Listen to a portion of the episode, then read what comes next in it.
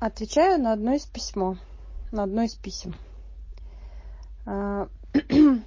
буквально сегодня я выложила видео про мандала-терапию. Это такая техника арт-терапевтическая. Она известная достаточно в кругах терапевтов и арт-терапевтов. Она про то, как исцелять ситуацию, проблему, вопрос и так далее. Я на видео там рассказываю об этом, видео Марокко. Но здесь сейчас я вот подробно отвечу именно на этот вопрос. Если у вас есть старая обида, необходимо думая об этой обиде или думая об этом человеке, э, рисовать вот эту мандалу. То есть в серединку ставим точку любым цветным карандашом, заранее готовим себе круги, и вот каждый день, желательно каждый день, рисуем эти рису... Э, мандалы. Как вы поймете, что у вас э, происходят какие-то процессы? Когда вы нарисуете примерно 20 мандал, а, вы можете сесть и про просто посмотреть альбом и написать мне письмо личным сообщением, либо выложить, например, фотографии сюда, 20 а, картинок, и я вам в качестве любого одного из вас примера прямо прокомментирую, как происходит исцеление. Я прокомментирую именно с точки зрения цветовой гаммы, с точки зрения форм, линий и шрифта. Ну, то есть вообще нажатие карандаша, условно говоря. Вообще, в целом, рисунок, он в принципе поменяется, в любом случае он будет меняться, и очень важно наблюдать в этой технике, как меняется само состояние прямо в момент рисования. То есть отслеживайте свое состояние эмоциональное, прежде чем вы начнете рисовать, думайте об этом, явление, с которым вы хотите поработать, и начните рисовать. И отслеживайте физически, как меняется ваше дыхание, первое. Второе – осанка. Третье – температура тела. Четвертое – изменения в желудочно-кишечном тракте. Пятое это голова, то есть насколько она становится тяжелее, мягче или слабее, или сильнее, или упругая, или жесткая, или, или а, ощущение растянутости головы или ощущение сдавливания, пресса. То есть вот эти все моменты, это очень важно отслеживать. Не обязательно быть специалистом в области психологии или какой-либо двигательной терапии – для того, чтобы понять, что изменения будут практически на лицо.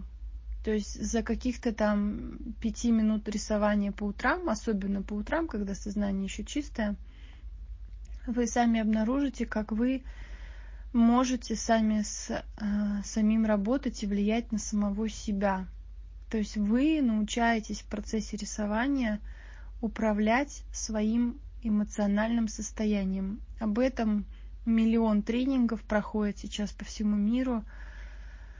Ну, что-то типа как научиться управлять собой, своими эмоциями, своими чувствами. Так вот, эм, цвет — это вообще магия, которая есть в этом мире, в этой природе. Пачка карандашей стоит буквально ну, я не знаю, если какие-то очень плохие рублей за 50 можно купить, если очень хорошие рублей за 200. Кстати, я видела даже за 400 рублей пачку карандашей, но неважно, это надолго вам хватит.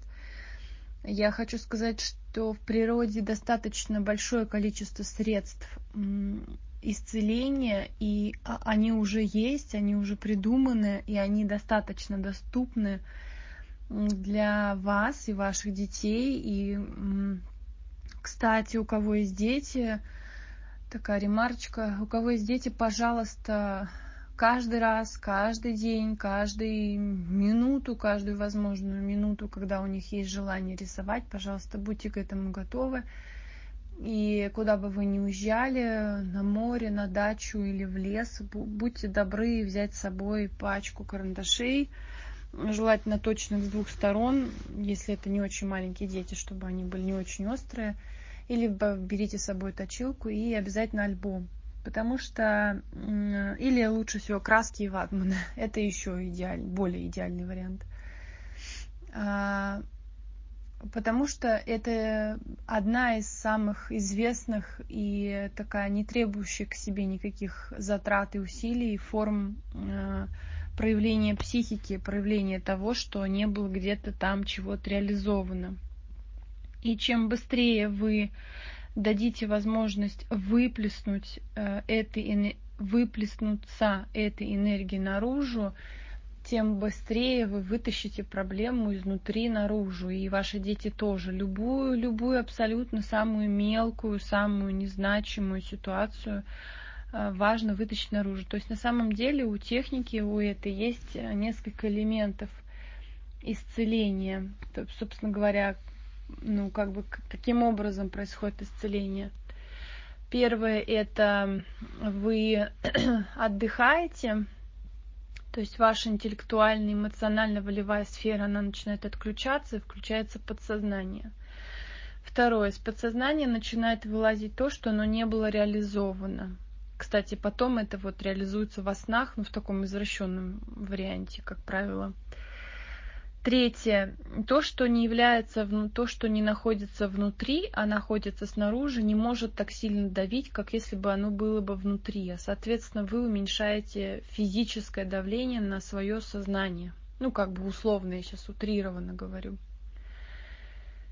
И четвертое. А, если мы вытаскиваем проблему изнутри наружу, то вы можете ее видеть собственными глазами. А, а любое явление, которое мы можем видеть глазами, оно не так страшно и не так опасно и не так жутко, как если бы оно было бы внутри.